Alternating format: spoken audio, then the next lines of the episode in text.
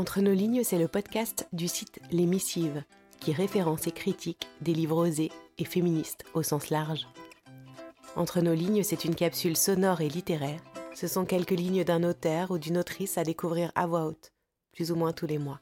Je suis Marie-Émilie, je suis comédienne. Et Entre nos lignes, c'est une dose de pensée inspirante, engagée et féministe, avec des mots qui m'ont touchée selon l'humeur ou l'actualité. Bonne écoute.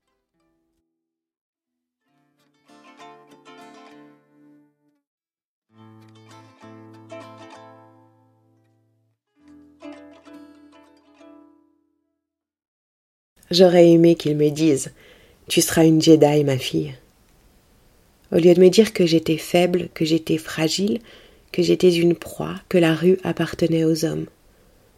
Au lieu de me dire de m'effacer, de me cacher, de ne surtout pas me faire remarquer, d'être prudente, tout le temps, quoi que je fasse, où que j'aille, d'être prudente, d'être prudente, de faire attention, de faire attention, de faire attention parents, grands frères, grands-parents, tantes et oncles, cousins et voisines bienveillantes, eux tous, toutes, sans jamais prononcer ces mots, sans même s'en rendre compte, sans même en être conscient, ils me répétaient Tu seras violée, ma fille.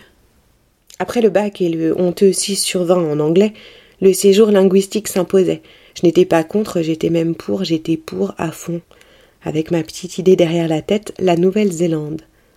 Là-bas, loin, loin, loin, de l'autre côté des océans, à l'autre bout du monde. Loin, loin, loin des conseils bienveillants, être grande enfin et libre.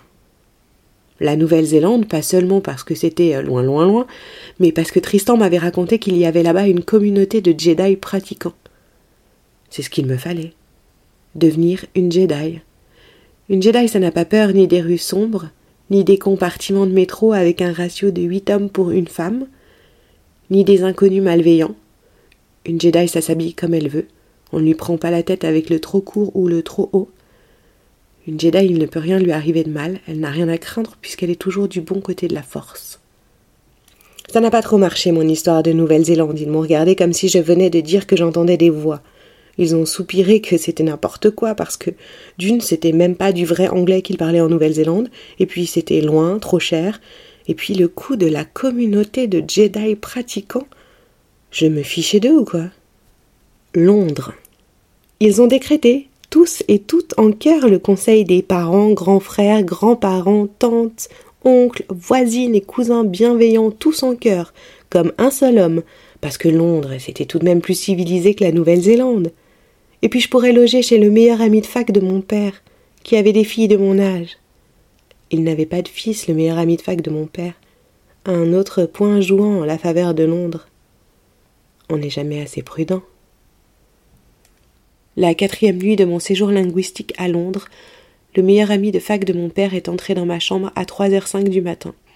À 3h06, il a verrouillé la porte derrière lui. Si j'avais été une Jedi, ça ne se serait pas passé comme ça. Merci d'avoir tendu vos oreilles. Si cette écoute vous a plu, n'hésitez pas à m'écrire, à soutenir en commentant dans vos applis de podcast et en partageant sur les réseaux sociaux, c'est comme ça que ça marche, et à vous abonner pour être notifié de la sortie d'un nouvel épisode. Et surtout, n'hésitez pas à m'envoyer vos coups de cœur littéraires et féministes. À bientôt!